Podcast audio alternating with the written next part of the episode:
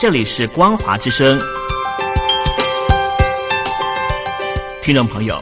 从现在开始，请您一起来关心最近发生的新闻事件。欢迎收听光华随身听。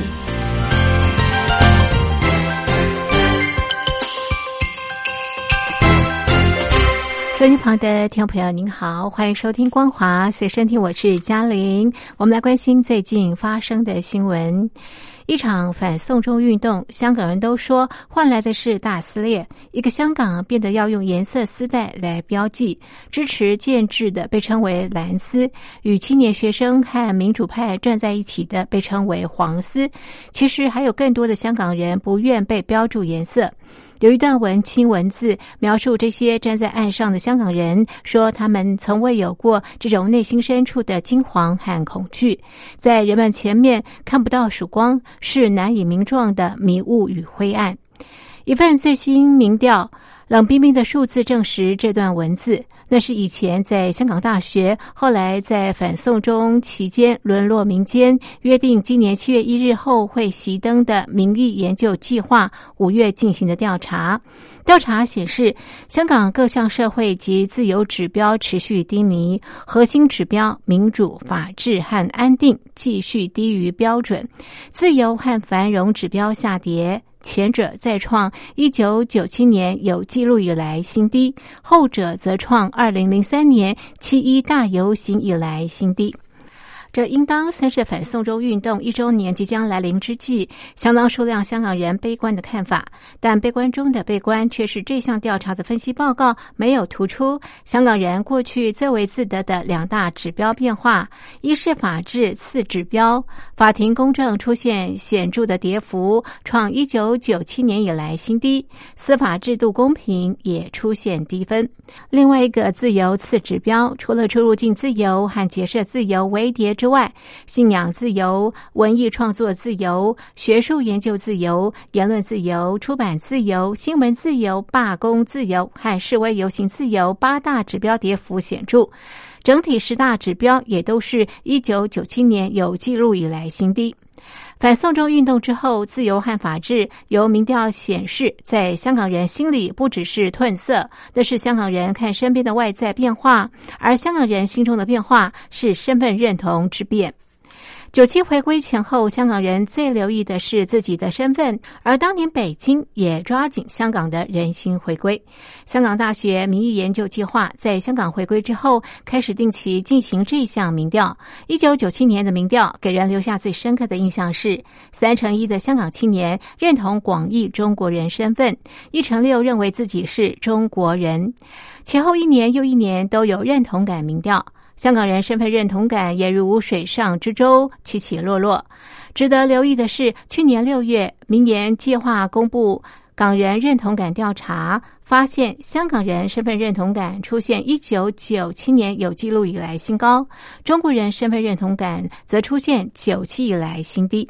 身份认同的此起彼落，显示的正是所谓政治认同的起落。出现最后的新高新低，是去年六月底反送中运动小高潮之际公布。但港大名言高级数据分析师戴杰辉分析，两次反送中大游行之后的调查结果，清楚反映事件对香港市民在身份认同及回归情感上的冲击。自此之后，民调不再做身份认同感的调查。是惊恐惹来港独批判，还是认定身份认同已经没有意义，不得而知。香港近年来社会运动不断，居民对香港人身份认同感创一九九七年主权移转以来新高，过半数自认香港人，只有大约一成认同是中国人。香港及淡江大学大陆研究所所长李志强分析，年轻一代家乡情感淡，而且在网络时代下，很容易知道国内外情况，加上陆资经济红利并没有普及全民，造成反感。中国。人认同越来越低。李志强指出，香港人政治认同变化，尤其是年轻人的调查结果，跟台湾情况有点类似，也就是中老年人还会认为自己是中国人，越年轻比率就越低了。李志强分析有三大原因：首先，香港年轻一代没有与中国的情感连结，年轻人对自己家族在中国大陆的家乡没有太多情感；相反的，中老年人也许不见得认同中共这个政权，但是对于中国大陆作为家乡，情感还是有的。就像台湾的外省第一代，他们仍有中国人身份认同。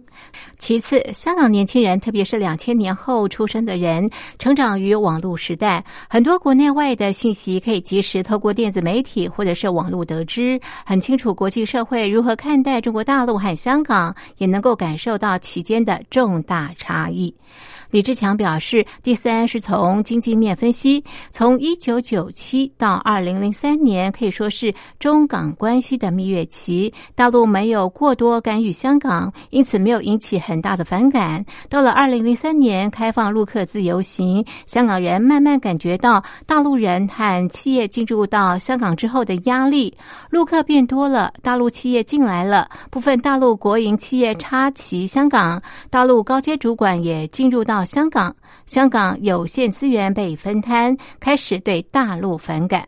尤其严重的是，李志强说，越来越多香港人认为，紧密的中港关系并没有让普通的香港人享受到经济红利和资源，只有少数买办团体享受到。面对大批陆资进入到香港，反而认为是在分享香港资源，而非共享共荣。这些情况都可能影响香港人身份认同感。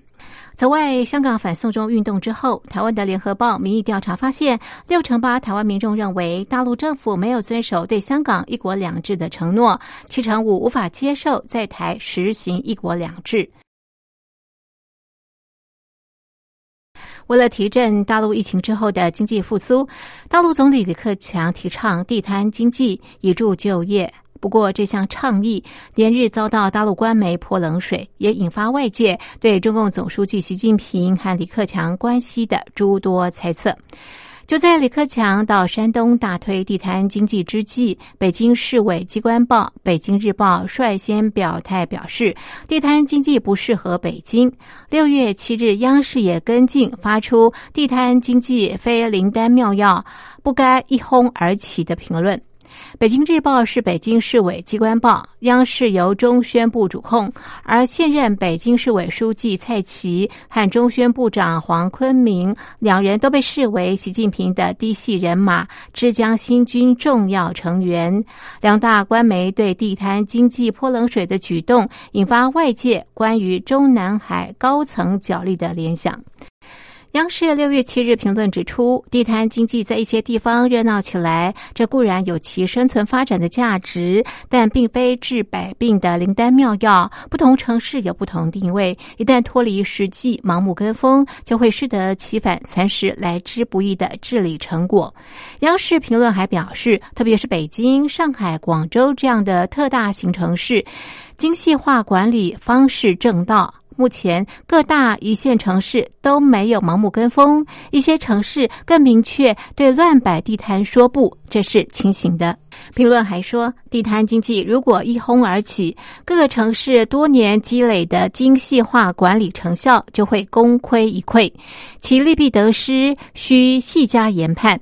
在新冠疫情冲击之下，如何保民生、保就业？最根本的，恐怕还是要在推动复工、复产、复商、复市等方面加大力度。以上是本节的光华随身听，谢谢您的收听，我是嘉玲，我们下次同一时间继续在空中相会。